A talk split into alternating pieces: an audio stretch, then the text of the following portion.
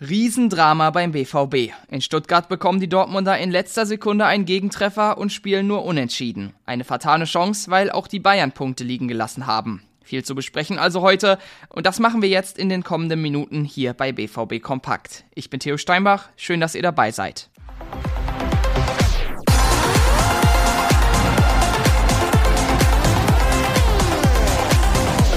Terzic schlägt die Arme über dem Kopf zusammen, die BVB-Spieler schauen betrübt auf den Boden. Borussia Dortmund hat nur unentschieden gespielt. Und das, obwohl es 20 Minuten vorher noch nach einem klaren Sieg aussah. Aber von Anfang an. Das Spiel startet ausgeglichen. Beide Mannschaften haben ihre Möglichkeiten, aber dann kommt Malen über rechts, bringt den Ball in die Mitte und Aller verwandelt zum 1 zu 0. Nur sieben Minuten später ist es Malen selbst, der sich gegen einige Verteidiger durchsetzt und das 2 zu 0 macht.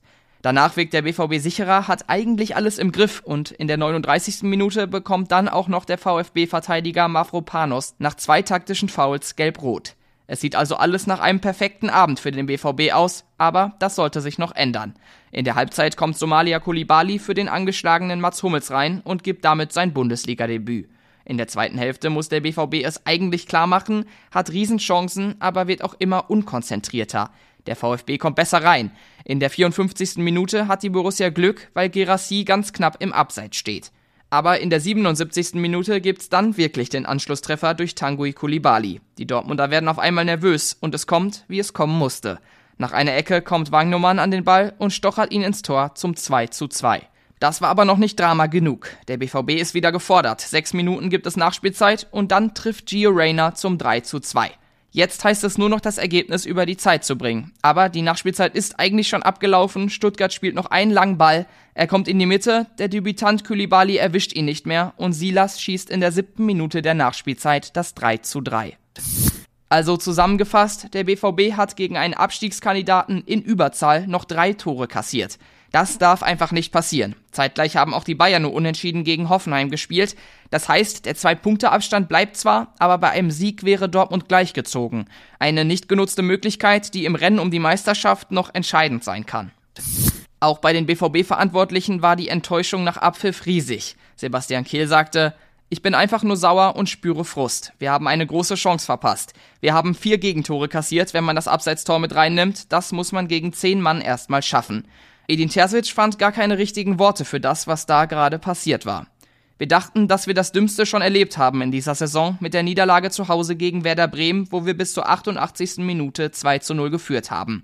Das hier toppt nochmal das Ganze, sagte der Trainer nach Abpfiff. Für die U23 und die U19 gab es gestern bessere Nachrichten als für die erste Mannschaft. Die U23 hat gegen den SV Meppen mit 1 zu 0 gewonnen.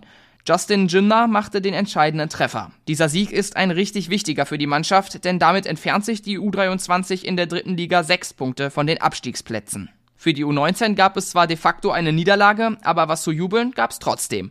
Denn sie steht im Finale um die deutsche Meisterschaft. Zu Hause gegen Hertha BSC hat die A-Jugend 1 zu 0 verloren.